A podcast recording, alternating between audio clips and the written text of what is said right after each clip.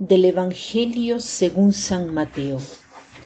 En aquel tiempo dijo Jesús a los sumos sacerdotes y a los ancianos del pueblo, Escuchad esta parábola.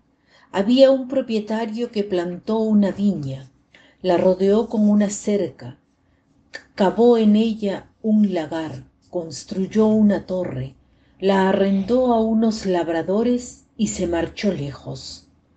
Llegado el tiempo de los frutos, envió sus criados a los labradores para recibir los frutos que le correspondían. Pero los labradores, agarrando a los criados, apalearon a uno, mataron a otro y a otro lo apedrearon. Envió de nuevo otros criados, más que la primera vez, e hicieron con ellos lo mismo. Por último, les mandó a su hijo diciéndose, tendrán respeto a mi hijo.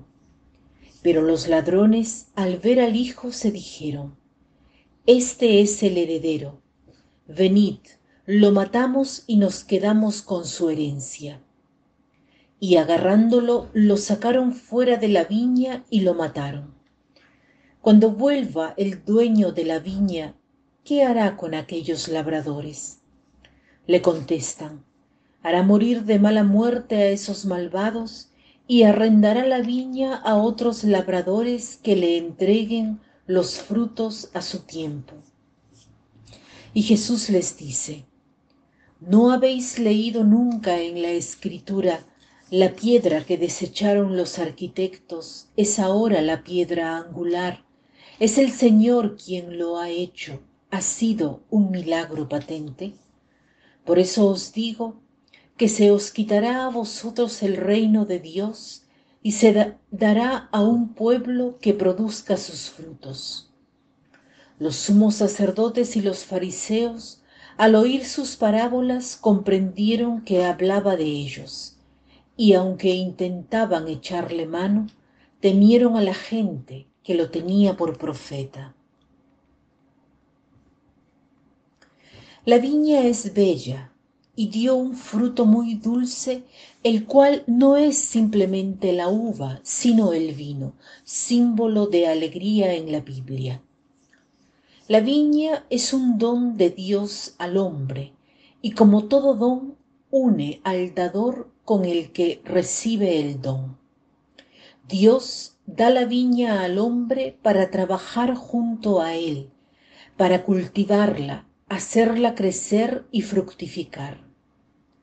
La viña que es el reino de Dios puede crecer hasta los confines del mundo y hacerse don para todos.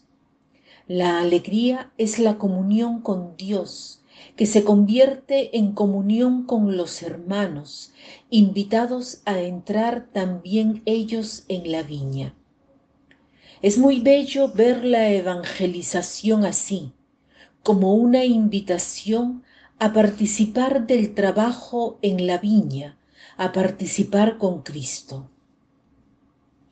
Desde siempre hay una grande equivocación en la que cae el hombre. Él piensa que la vida, los dones, la viña son sólo suyos y están separados de su relación con Dios.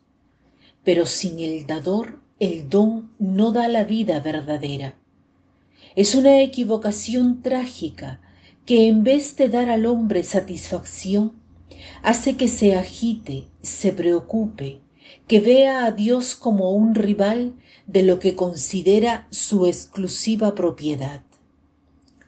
Dios Padre no se rinde frente a nuestro poco entendimiento y a nuestro rechazo. Manda no solo profetas, sino a su Hijo único es el dueño de la viña, pero viene humildemente y se pone en nuestras manos hasta hacerse matar.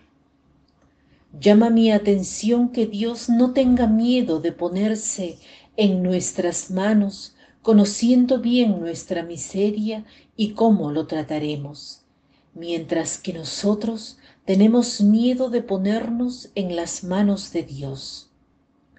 La tentación nos muestra las cosas al revés. Es por esto que hoy Cristo quiere llevarnos a la verdad con sus palabras.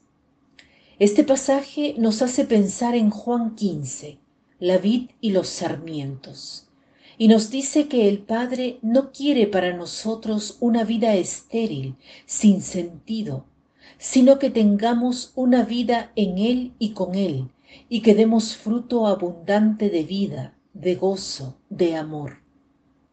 ¿Cómo logramos esto? En el modo menos intuitivo y más paradójico, aceptando el don como don y convirtiéndonos en don. Esto es posible solo si conocemos a Dios por lo que es, Padre bueno, más fuerte que todo mal. Rezando hoy con el Evangelio y yendo a Juan 15, Dejemos que el Evangelio purifique esas imágenes distorsionadas de Dios que nos hace pensar que si nos ponemos en sus manos, la vida será un desierto, una renuncia continua a lo que es bello, como si su voluntad para nosotros no fuese el amor, sino el sufrimiento. Dios viene al sufrimiento que caracteriza esta vida terrena y nos invita al amor para hacer fecundo el sufrimiento. Quiere hacer de nosotros sarmientos unidos a la vid para que florezcamos y demos fruto para todos.